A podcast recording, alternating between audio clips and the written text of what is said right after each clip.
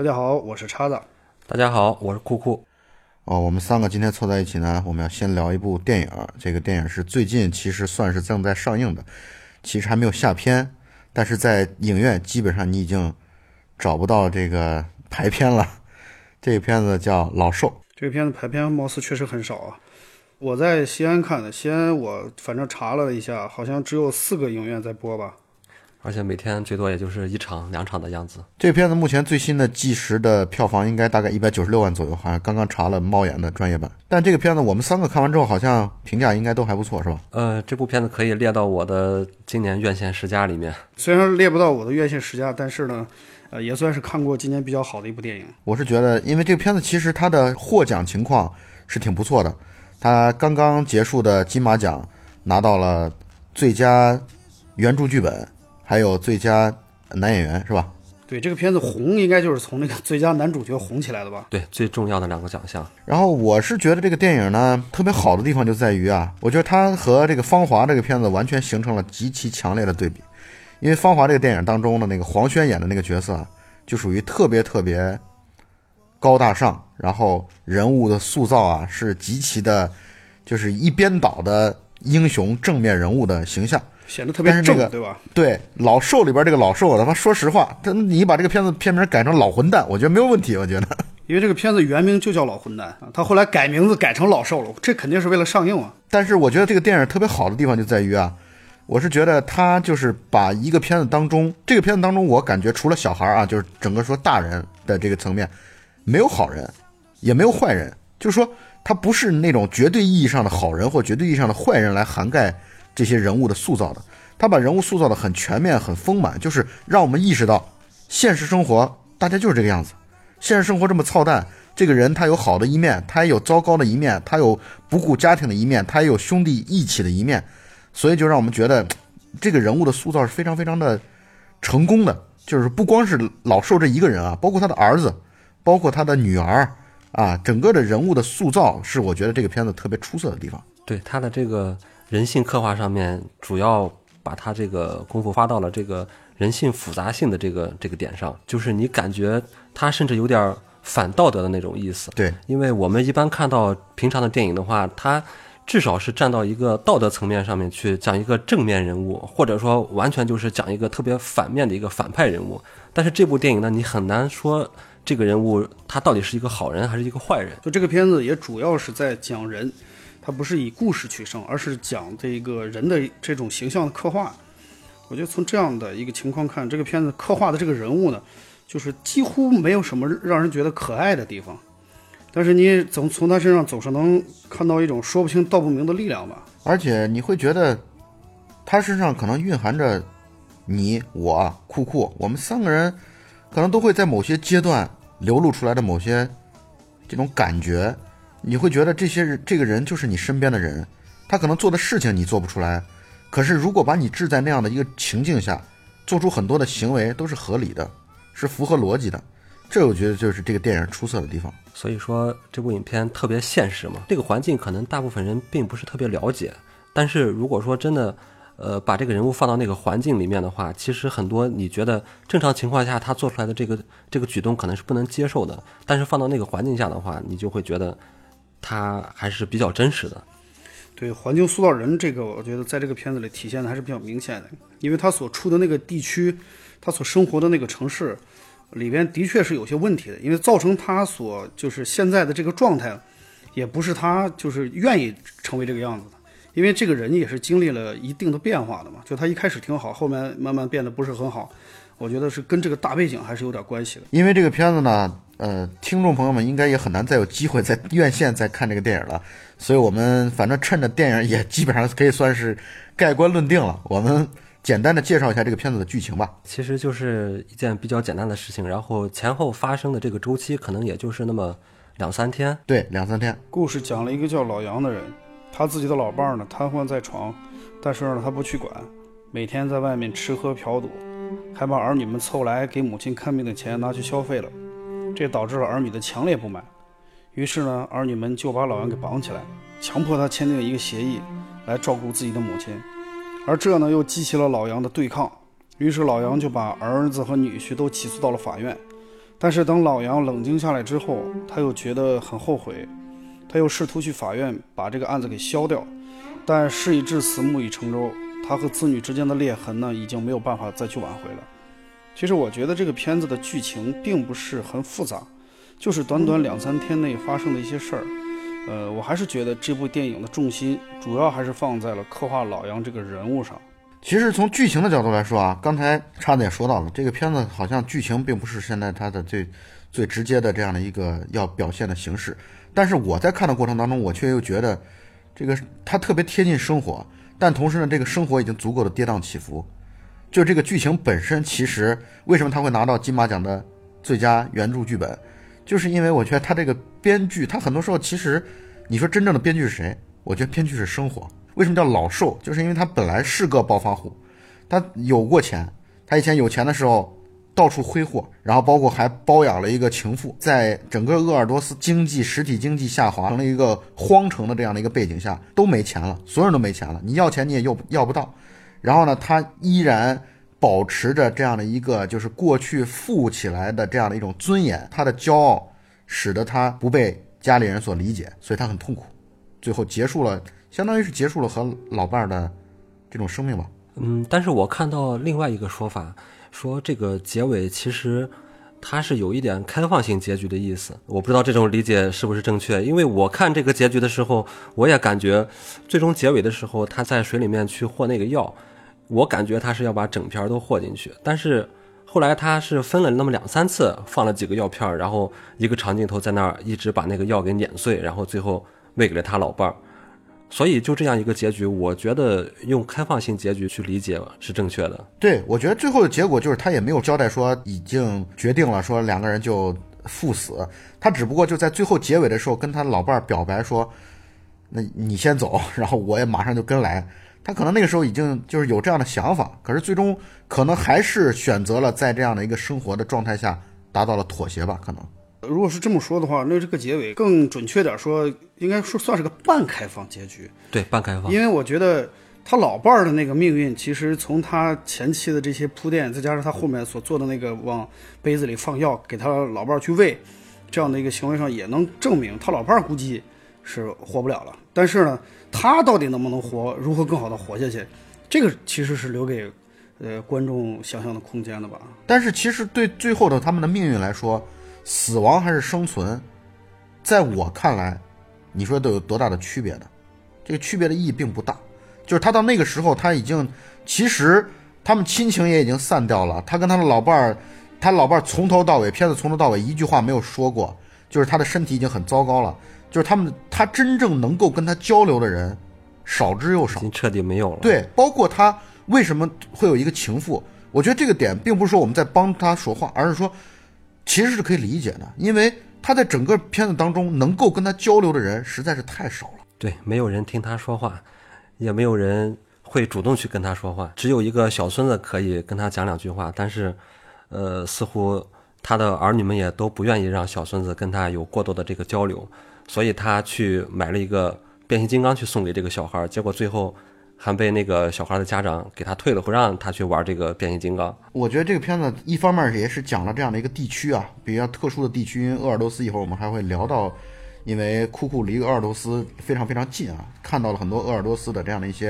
呃具体的真实的场景和案例。但是呢，我们这是一方面，一会儿再说。我们现在想要谈的就是。其实这个片子反映了，我个人觉得反映了特别反映了我们中国家庭的这样的一种，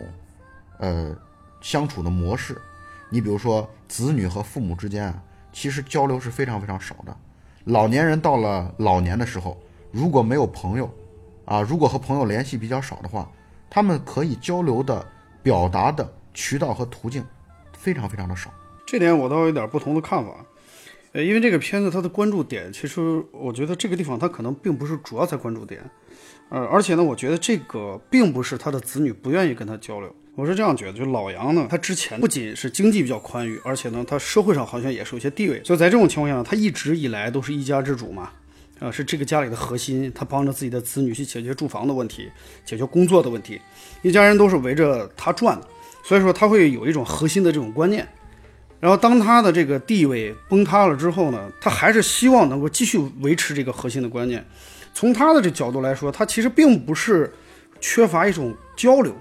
而是一直以来他都是想要维护自己的地位。所以说，我觉得我并不是很喜欢这个人物，因为这个人物呢，他没有体现出就是所谓的我们传统意义上那个家庭里的家长的那种所谓的凝聚力。而只是体现出了一个硬要当这个家庭大家长的这种感觉。我觉得这个人物的设定应该是朝着这个路子上去走的，这是我的感觉啊。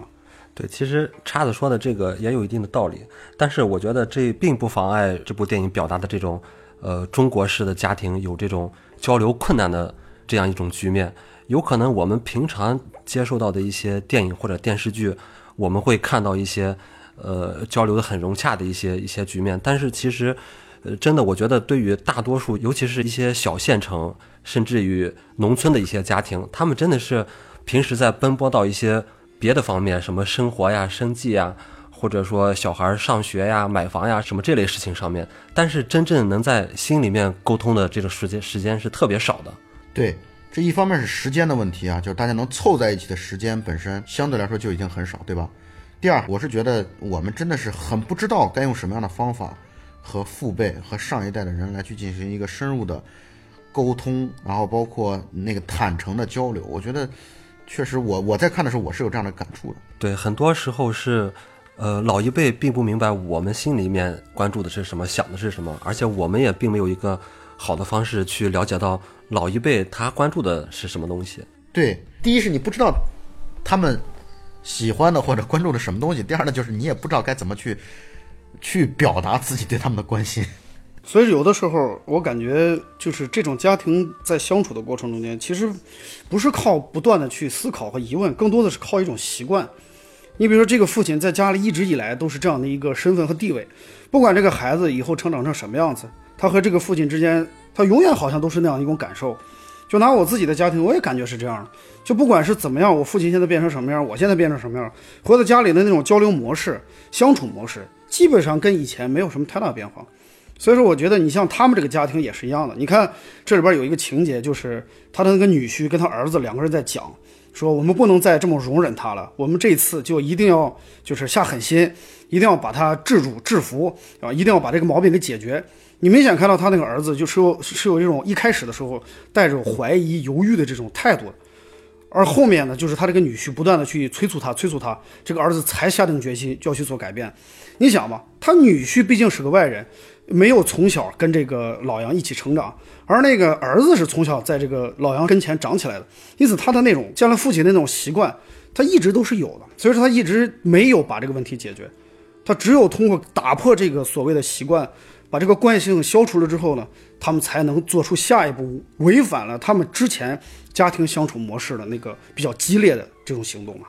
这个片子还好玩的地方就在于它有两处好像印象比较深刻的超现实的一个画面啊。第三处吧，应该。我印象里边是两个地方，就第一个就是，当然我可能记不清了啊。第一个就是他有一次做梦嘛，他可能在那儿跟那个一匹白马，一匹白马，对，然后在交流的这个。然后第二个呢，就是他有一段他走过乡乡间的一条小路，对，然后一个白色的，看着跟幽灵似的，一样，像幽灵或者异形一样的这样的一个，就挣扎着爬起来，然后往前缓慢的前行。我觉得这个东西，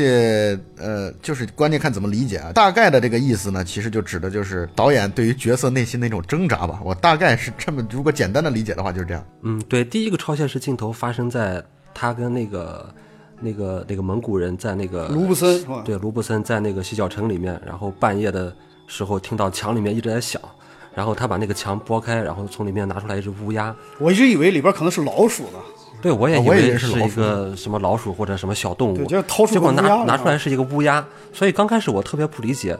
这个为什么墙里面会有东西？我当时还在想是不是。有什么凶杀案把谁埋到里面去了？结果拿出来是一只乌鸦。然后乌鸦刚拿出来的时候，有点理解导演想表达的意思，就是我觉得有可能是一种不祥的预兆，因为他老婆不是也瘫痪在床嘛，可有可能是一种不祥的预兆。然后这是我对第一个超现实片段的理解。我也说我的对这个理解啊，你一会儿再接着说。OK，因为你说的是，因为那个乌鸦它是一般都是那种不吉利的表现嘛，凶兆。我倒是感觉是因为我是想的是，你看它是从那个洞里把这个乌鸦掏出来的。这个乌鸦一直被困在一个非常小的洞里，它只能通过那个小洞获取空气，是一种释放，就感觉就是被压抑。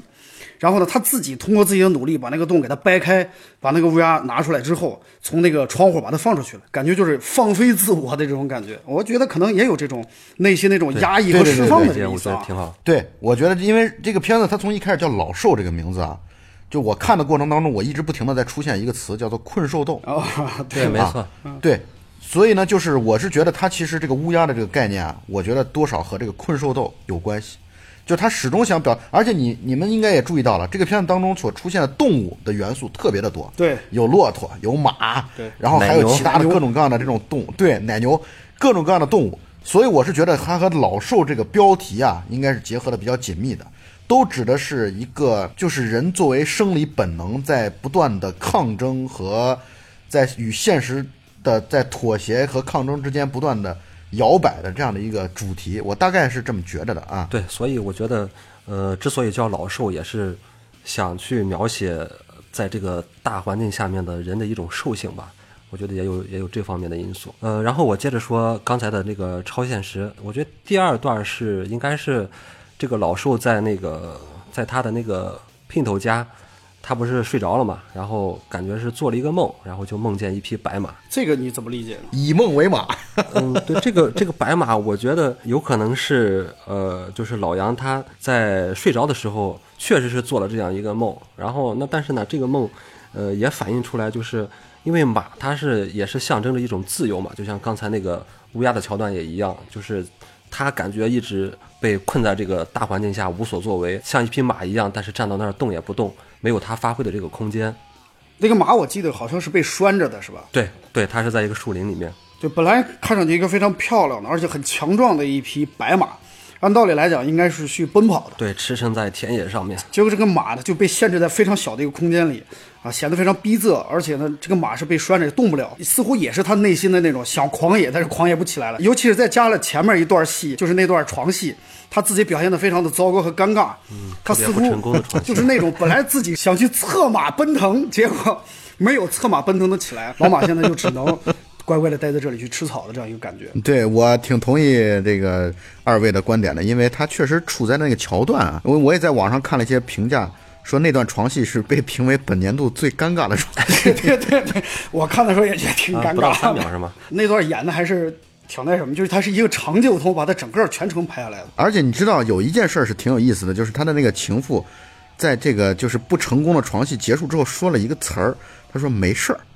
这个没事听上去就更尴尬了。你在这种情况下，你你的被理解啊，其实就是一种你的被束缚，其实 对对对，对，就是你哎施展我觉得不开嘛。我觉得这个问题上面，你们两位都很有经验啊，很有感触是吧？不是你没听我一，我们一直都是给老蔡捧哏的。然后第三个的那个就是最就是路边的那个，啊，路边路边的那个路边的那个白色幽灵，而且但我觉得那那段戏啊，我在现场看的时候，我觉得特别想笑，就是我觉得它有喜剧效果，我觉得拍的特别喜剧，就是那个白色对白色幽灵的爬起来的那个挣扎的那个样子啊，就感觉你的现实生活当中可能就会有这样的东西存在。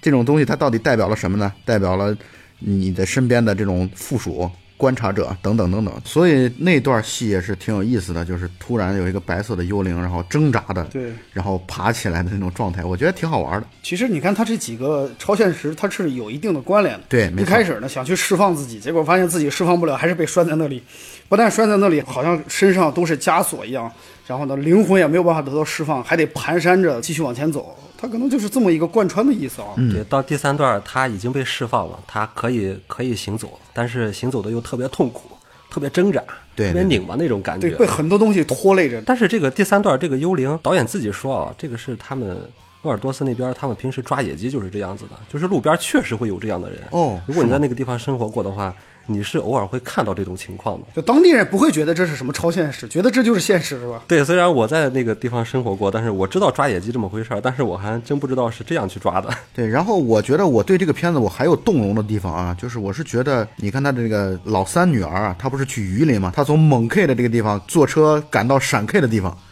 然后她从这个鄂尔多斯到了榆林，然后其中可能路途当中应该也经过了酷酷的家，啊，必须经过必须经过。他去他找他三女儿啊，虽然他和他三女儿的交流也不算顺畅，但是呢，我是觉得这个片子为什么让我觉得动容呢？就是他的这些女儿啊，这个片子当中没有表现任何说儿女就是不管事儿，不愿意管自己的父母，他们其实也愿意去照顾自己的父母的，他们实在是到最后也是被逼无奈了，就是会觉得跟自己的父亲摊牌，是因为就实在是被父亲的这种不守承诺伤害的太深了，所以导致双方之间那种信任感已经完全丧失掉了。但即便如此，到最后，当他的三女儿听说他的爸爸有六千五百块钱缺口需要补齐的时候，他女儿特别动容的这个这个画面啊，让我觉得其实还是挺好的。对，其实是为了给他妈妈付手术费。导演在最后阶段想把老杨这个人物，就是所谓的情感这个部分再烘托一下，把这个人物就等于反到另一个层面去。这个其实就是一种对比烘托吧。对，其实这个电影刚开始，整个上半段，老杨好像一直都没没干什么好事儿。啊，基本上就是混蛋到底。对，对，就是大家看的都很气愤，怎么会有怎么会有这样的人？怎么会怎么会有这样的人对自己的老伴儿、对自己的儿女？吃喝然后嫖赌什么都不。然后后半段他又一点一点把这些东西都给弥补回来，然后就是让观众理解到说，哦，那这个人也不是也不是那么的混蛋，对，不是一无是。处啊，不是一无是处。对，没错，包括你看他就是给那个他的老朋友换了一头奶牛，相当于相当于是换了一头奶牛回来的时候，他朋友还是挺感激的。然后包括他们还回溯起来，他以前他这个朋友，他这个朋友卢克森是吧？是叫卢布森森啊，卢布森，卢布森呢，以前在他儿子结婚的时候，等于帮了他呃去解决了彩礼的问题啊，等等，就是还在回溯他们的过去。所以这个片子到最后，其实到后半部分，也是在表现这个老杨坚持和骄傲，以及他过去的还有一些好的优点的地方。而他最后的不断的跟别人起冲突，包括你看在公交车上骂售票员，然后这个在售楼售楼盘的那些就是发传单的人，他跟人家就对骂，然后让人家给揍了，就整个的这个过程。我觉得老杨呢，他是这么个人，我觉得啊，就是他对于就是比如说外人，你像那个卢布森是他朋友，他在朋友这一块呢，就很像那种传统的观念，就是对朋友一定要义气、仗义，然后呢，不管怎么着，不能让朋友吃亏，啊，哪怕我自己吃点亏，我必须得让朋友的这个利益得到满足。但是对自己家人呢，就无所谓，就家人呢跟着我吃亏是没问题的，我对家人也不需要那么上心，因为大家都是家人，家人就应该相互理解，就应该相互包容。但是我绝不能坑外人。所以老杨身上非常明显能体现出他对外和对内的这两种态度，包括他对自己的那个情妇都很好。这个把钱弄来之后，先给情妇去买衣裳、买吃的，是吧？买牛肉，啊，买牛肉，对对情妇感觉特别好。但是对自己的老婆呢，啊，这个老婆给他打个电话，电话一看，卢伯森问什么事儿，他一说，哎，啊，我家里的贪老婆不管，呱，电话挂了，接着喝酒。所以这明显感觉这是那种传统的家庭模式下的那种男性的一个状态。这个片子的评价啊，我记得豆瓣有一篇评价的标题就是“这是一个超级直男癌的一天”。我操对，其实就像叉子刚才说的，呃，这个影片也从另一方面去反映出了这个中国的这个大男子主义。对，没错，放到陕北跟那个内蒙古这个地方的话，我觉得这一点尤其严重，因为我本身也是陕北人嘛。呃，就是从我自己身边感觉的话，陕北的这个男人的这个大男子主义观念是非常强的。就是我在这个家庭里面，作为一个作为一个长者，我作为你们的父亲，不管我做的再怎么错，你们都不应该对我用一种不敬的方式来跟我说话，或者说甚至你来绑架我，那完全就是特别值得大家唾弃的一种行为。我觉得这个也是反映了这个呃一个地域性的一种文化上的差异。所以我再补充一下啊，刚才叉子总结的那个他对内和对外的那两点，我觉得总结挺好的。我再补充一点，其实老杨的对人的模式应该有三种，第三种呢，则是他对那种完全的陌生人，他对完全的陌生人是那种态度是属于蹭的不行，就是 就是完全是一种自己特别了不起，然后我谁都不怕得罪，你谁来跟我硬碰，我就骂死你的那种感觉。啊，对对对，呃 最后那两个售楼的是吧？还那售票员，他到什么时候他嘴上都不吃亏，他实际上他六十岁左右了，他跟年轻两个小伙子打，那简直就是被人家就是蹂躏嘛。但是呢，他嘴上他到最后，他被人打到最后，他也依然还在嘴里骂骂咧咧，啊，他这种状态，我觉得就代表了，其实一以贯之的代表了这种大男子主义的一系列的这样的一些表现，就是他对对于对这种朋友啊要讲义气，因为我要得到一个良好的口碑啊，包括情妇，他也归结于朋友这一列。然后呢，对家人就属于不闻不问、不管不顾。然后对予外对对外人则是一种就是横的不行，就是我反正就是你谁能嘴上把我赢了，那算你本事。谁都不能欺负我。对，所以我觉得他这个三方面的表现啊，就表现这个人物确实很立体。那么，因为库库你是神木人，就相当于在鄂尔多斯，你可以看到很多鄂尔多斯。因为这个片子当中啊，它所反映出来鄂尔多斯通过几个这种这个比较呃中景或者远景，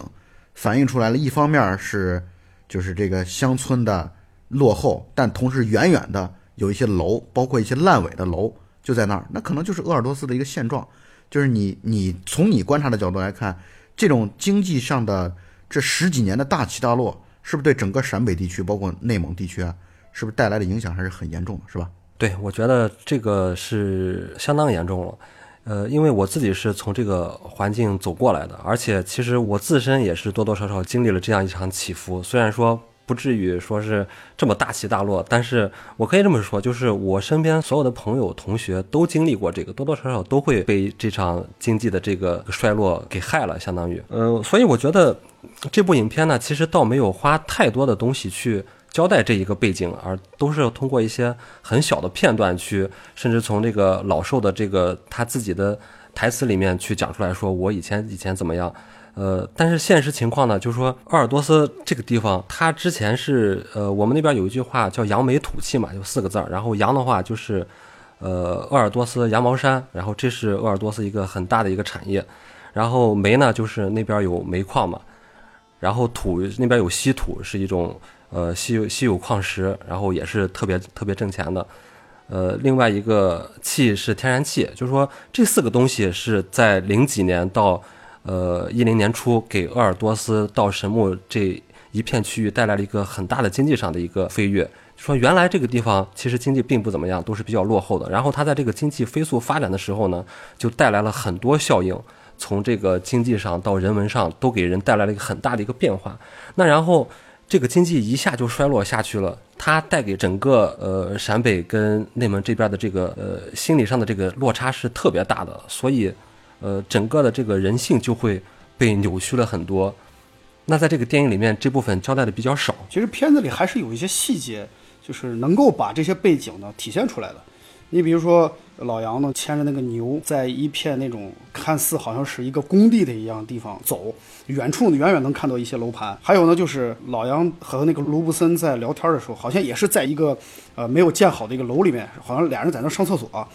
然后对面好像是一个湖一样的地方。呃，老杨就说：“我在这儿投了好多钱，我的钱都折在这儿了。”包括影片一开始的时候呢，呃，有一个女的找打麻将的一个人要账，啊，就说你欠了我们多少多少钱，现在还不给。然后那个人说：“我的钱也折进去，怎么样？好像貌似都是在暗示当年鄂尔多斯盲目的就是大面积的扩张房地产带来的一些负面效应。当这个房地产泡沫破灭了之后呢，就是导致很多人出现了资金的一些问题。那个老杨在带着卢布森去了那个一个烂尾楼嘛，他站到那个地方也说，呃，这个楼他当年还投过钱。其实，呃，我作为在那个地区长大的一个人的话，我是真的是亲身经历过这种事情，就我身边也有这样的人。”他参与了一些房产或者说煤矿的投资，然后全都失败了。那现在变得很落魄的也有，之前家产几千万，然后到现在欠了一屁股债，成天在外面，呃，到处躲债。所以这个影片其实反映的，呃，特别现实，就是完全就是他没有任何夸大，也没有任何减小这种效应，他就是以一种很真实的一种日常发生的东西给你展示出来，让你来看。对，所以我才从一开始时候在讲嘛。说这种表现就很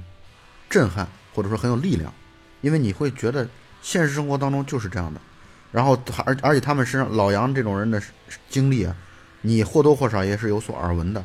啊，只不过通过电影的这样的一个表达的手法，让你会觉得哦，原来他们生活是这样的一种挣扎啊，这样的一种就是内心的彷徨。其实他。因为你要知道，刚才咱们也谈到了，老杨这个人身上具备着非常强烈的大男子主义的这样的一个这个背景啊。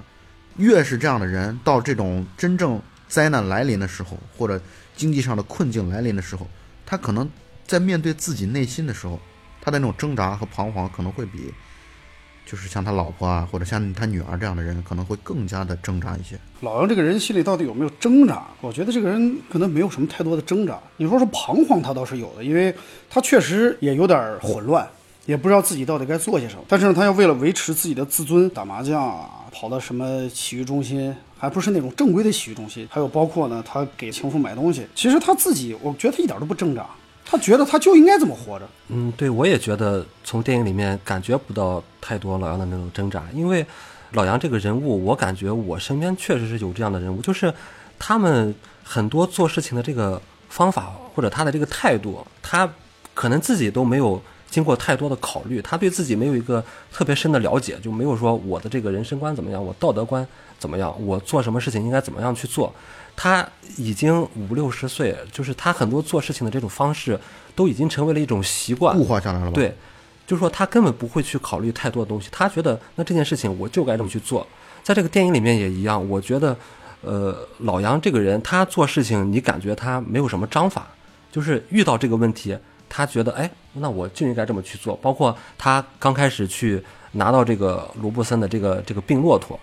我们不知道他到底是要带这个骆驼去治病还是怎么样，他完全没有去想，他直接卢布森走了以后，他就去拉到了那个卖肉的地方去把这头骆驼给卖掉，然后还让说你可以掺到牛肉里面去卖。我觉得他是没有挣扎，就是说他做这种事情已经被固化下来，就他就是这么一种做事的方法。他并没有什么所谓的是非观、道德感，或者说所谓的廉耻，他其实根本不考虑这些事儿。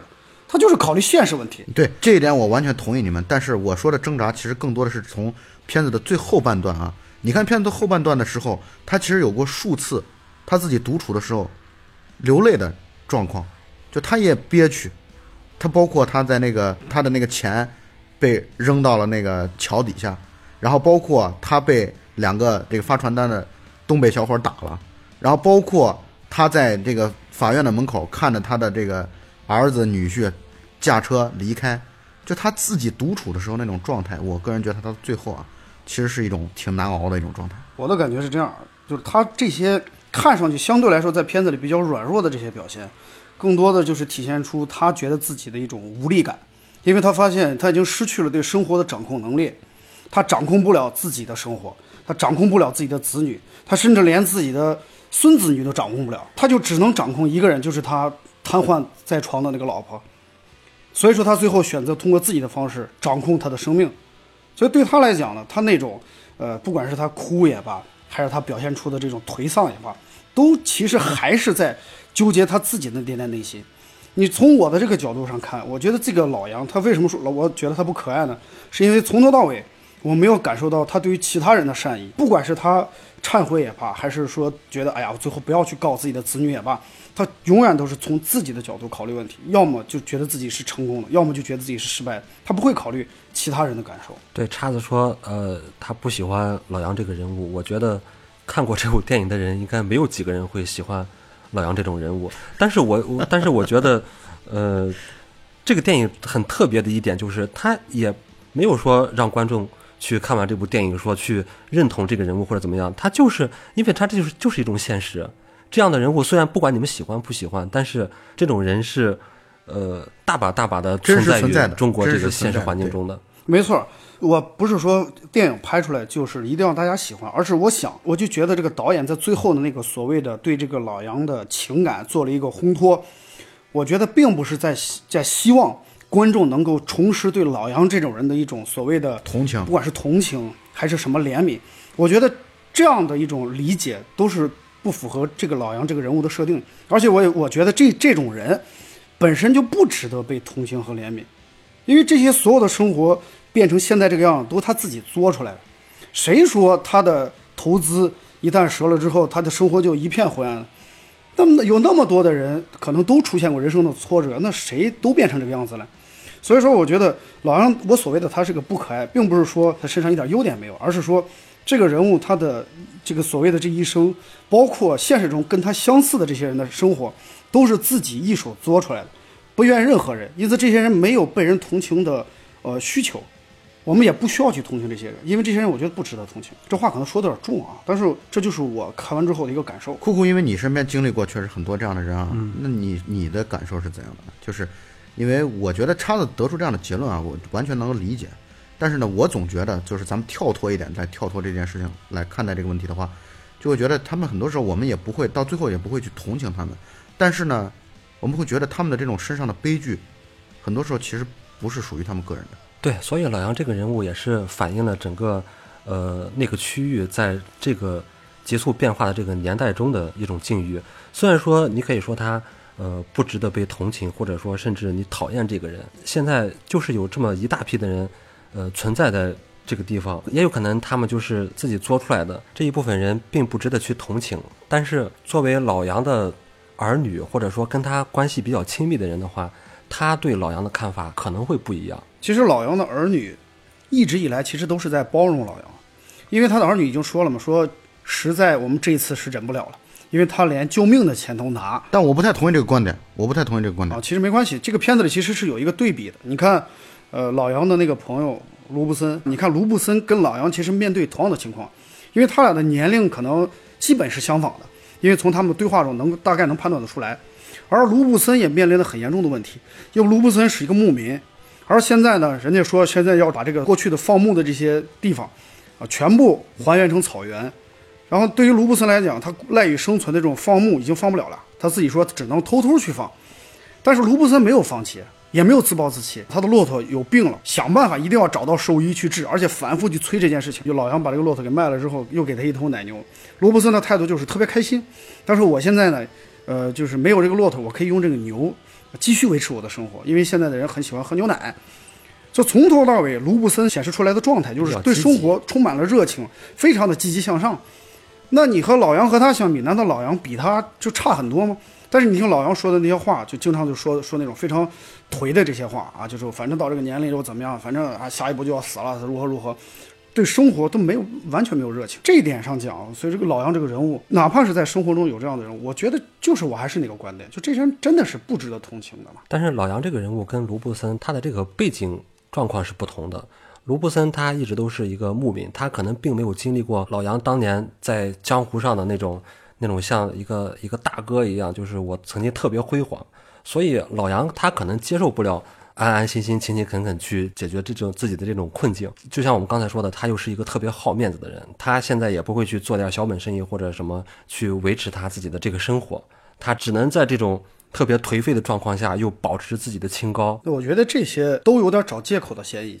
因为谁都可以给自己找借口，说别人比我成功是别人比我条件好啊。那这样的借口一找一大堆。那对于老杨来讲，他肯定也有这样的借口。这样的一种情况下，他就认为我就是没你条件好，所以我就应该是现在这个样子吗？那你说当年褚时健那比他高得多，那褚时健出来之后那不继续创业吗？但是人家没有去颓掉嘛，还是看自己。我的始终的观点就是，对于个体我们可以不同情，但是对于群体来说，我们必须要带有我们作为。观察者，我们作为这社会的一份子，对他们的悲悯感、悲悯感这些东西必须得存在。我觉得，如果我们如果上来就来讲说他们都是作的，他们自己作导致的，我觉得这话题就没什么好谈的了。其实就已经，我我不是这个意思，我是在讲，呃，作为艺术工作者，你比如说像这个导演。他作为一个年轻导演，他会主动关注这个群体，我觉得这个视野很好，他会让我们更多的人认识这样的群体。你要么就是讨厌这个群体，不愿意成为这个群体的一员；要么你对这个群体产生了一些同情感，你可能会帮助这个群体，这点就成功了。因此，我觉得这种片子上映对我来讲，这是一个非常好的现象啊。不过不管怎么样，就是老杨这个人在我们这儿产生了一些讨论或者争论，但是不管怎么样，可以表现出来这个人确实。演员的演技很出色，没错。这个片子，他这片子拿到通过这片子拿到了金马奖的最佳呃男演员。对对对。啊，然后他当时在颁奖典礼上还有一段很有意思的视频，就是他好像在现场睡着了，是吧？我觉得是老寿这个片子能火，跟涂老爷子睡这一觉也是有点关系的啊。就是因为他睡了一觉，大家才开始关注这个片子了。对，其实图门这个演员之前也是参演过一些电视剧的拍摄，对吧？对对对，他其实，呃，一直以来都不算是那种绝对意义上的主角，往往都是以配角身份出现的嘛。而且呢，他本身就是蒙古人嘛，所以说呢，他一一直以来演的都是那种蒙古王爷。所以说，不是有人就是给他戏称为，就是他就是蒙古王爷专业户嘛。但不管怎么说，我觉得这个片子受到了一些影展的肯定啊，包括 First 啊，西宁的 First 影展，然后包括金马奖的这个影展的这个一些肯定，我觉得这也是件好事情。就是金马奖最近几年啊，它确实我觉得有这样的一个趋势，关注度更加。宽泛的这样的一个表现，就是他关注了很多国产的这个代表华语电影的一些微弱势力的这样的一个一个一个表达，包括他前年的这个八月啊，去年应该好像是不成问题的问题吧，然后今年的这个老兽，我觉得都是一种华语单元的一个更大范围的，所以金马奖作为华语电影系列当中可能是全球顶尖的品牌，那确实他在这些方面关注的关注度、关注的范围都会更广一些，我觉得这都是好事儿。对对对，啊，就是能够使得很多这些小相对小众的导演、演员、剧，呃，然后包括这个电影本身，都能够走到主流大众视野当中。这金马奖应该是起到了一非常好的一个作用。对，其实我当时看这个电影的时候，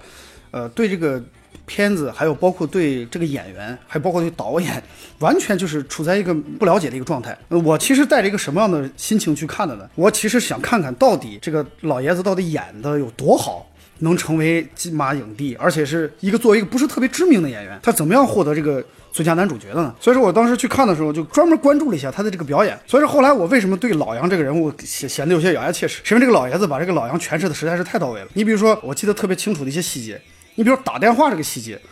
他拿了一个那种翻盖手机，对双屏的翻盖手机。我记得老杨打电话的那个范儿是把那个盖儿打开，先不接，他打开之后先看一下，然后呢。开始放到耳朵旁边，而且他放的那个姿势不是像我们一般的就直接贴在耳朵上，还有一个角度，那个角度呢特别像过去的那些一些老板打电话那个范儿，范儿特别足，这个细节把握的特别好。对，所以呃，其实这部电影呢，呃，你们有没有发现，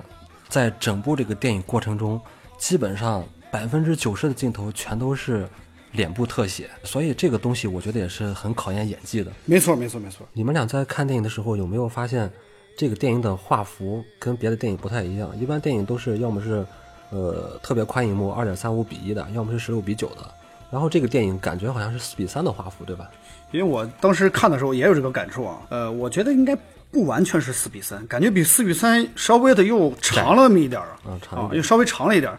呃，我觉得这个画幅这件事情呢，呃，从这个片子来讲，它绝对不是故弄玄虚。它不是说导演为了刻意的说要表现自己的某种某种跟别人不一样啊，样，对，是某种逼格是吧？一定要拍出一个画幅比不一样的。因为首先这个片子呢，它是以人物嘛为主要的线索来贯穿的，所以说基本上这个片子中都是充斥着老杨的，就是半身儿或者是一个特写。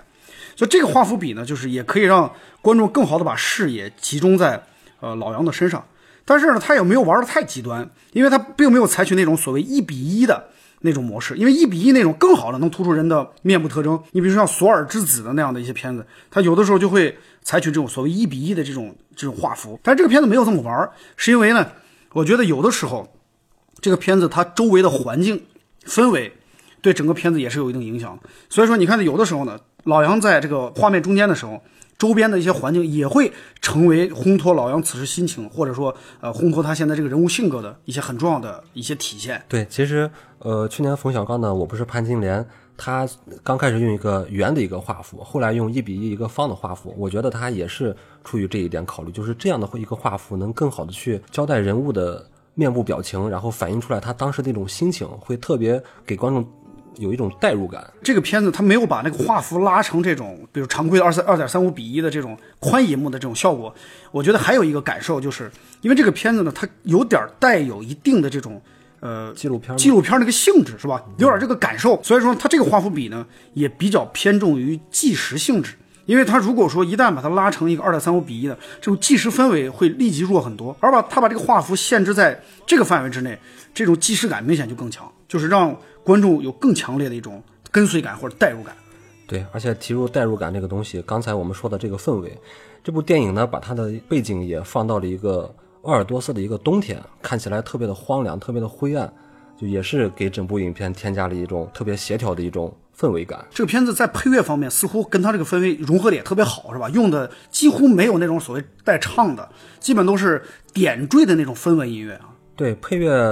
嗯比较少。但是总是在那个关键的时候给你点出来，那么没有没有旋律，给你营造一种非常好的氛围感。对于这个导演来讲，虽然说是一个新导演，是作为一个处女座啊，作为处女座来说呢，还是很有自己的想法的啊。嗯，对，作为处女座来讲的话，我觉得完成度是相当高的。可能是不是跟他的监制有点关系啊？对，监制是王小帅是吧？对，监制是王小帅，所以说可能也掺杂进去了一些王小帅的一些影子在这个片子里啊。对，呃，就是这个片子到现在都上不了两百万的票房，我觉得这个片子确实很有意思。其实每次看到这种情况，都觉得哎挺可惜的。我我记得我当时去看的时候，我那个电影院里就一共加上我是四个人。嗯，我看的时候也是四五个人。但不管怎么样，我觉得这代表了，就是我们今天录这期节目啊，也代表了对这样的国产的小众的或者小成本制作的电影的一种支持吧。对，希望更多的观众能够去看这样的电影。这样电影虽然说没有那种大场面，没有那么激烈，没有华丽的特效，但是呢，它关注的视角，包括里边所描述的一些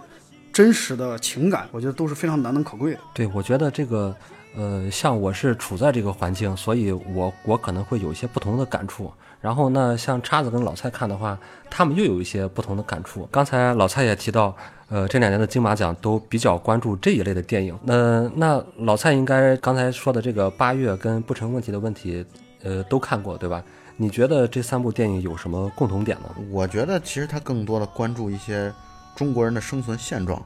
啊，然后就是更以写实的这种状态。虽然不成问题的问题啊，它其实讲的是根据老舍的一九四六年的小说改编的嘛，它其实讲的相当于是解放前的事情。但是呢，我都觉得这几部片子它有一个共同的特点是，它对于中国人的内心、中国人的生存现状，这种现状不管是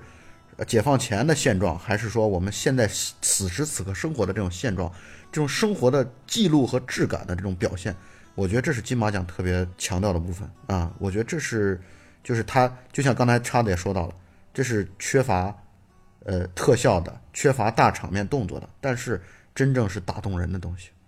对它虽然说没有那些华丽的包装，但是它的内核更加坚实，就让人看完之后印象会更加的深刻。对，因为你就会觉得，你就算跟这个不成问题的问题这个片子的时代离的，你永远没有机会感受那样的时代。可是你会觉得，哎，我们中国人就是这个样子的。